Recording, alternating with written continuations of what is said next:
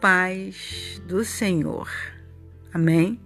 Vamos para mais uma reflexão da palavra do Senhor no livro de Jó, capítulo 39, que diz assim: É você que controla o tempo das cabras selvagens darem cria? É você que cuida das corças quando elas têm seus filhos?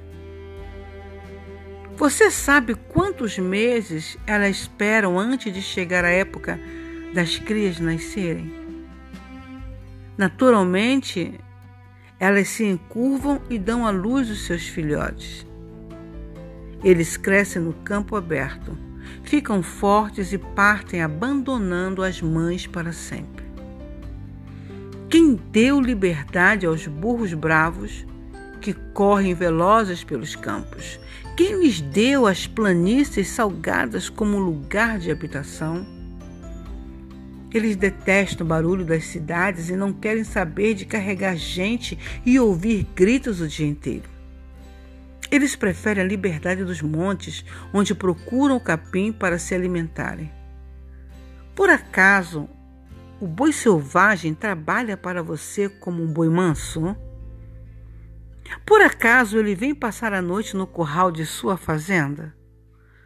Você pode usar um boi selvagem para puxar o arado e preparar a terra?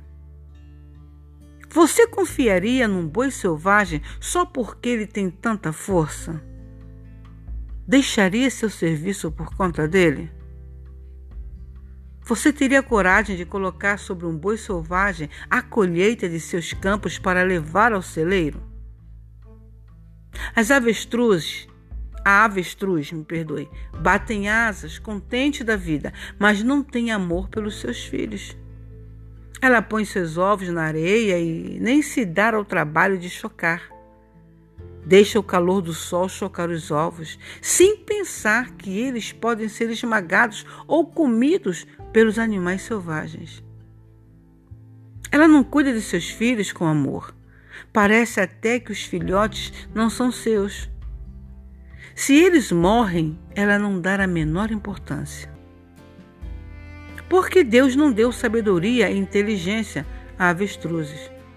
No entanto, quando se trata de correr, as avestruzes deixam longo cavalo mais rápido e o melhor cavaleiro. Por acaso foi você quem deu forças aos cavalos? Foi você quem colocou no pescoço dos cavalos aquela crina tão bonita? Foi você que deu ao cavalo a capacidade de saltar como um gafanhoto? E quando ele respira fortemente, depois de um galope, como é bonito de se ver.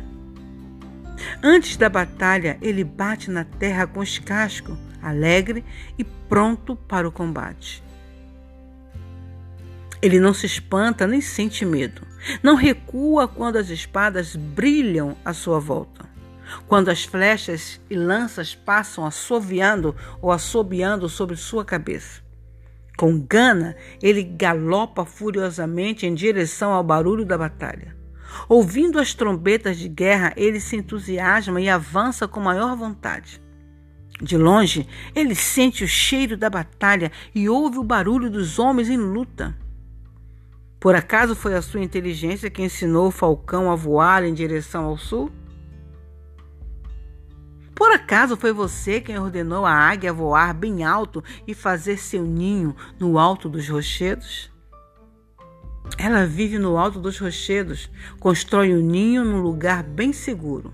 Lá de cima, ela avista suas vítimas, por mais longe que estejam. Ela alimenta seus filhotes com carne e sangue que ela tira de animais mortos. Amém?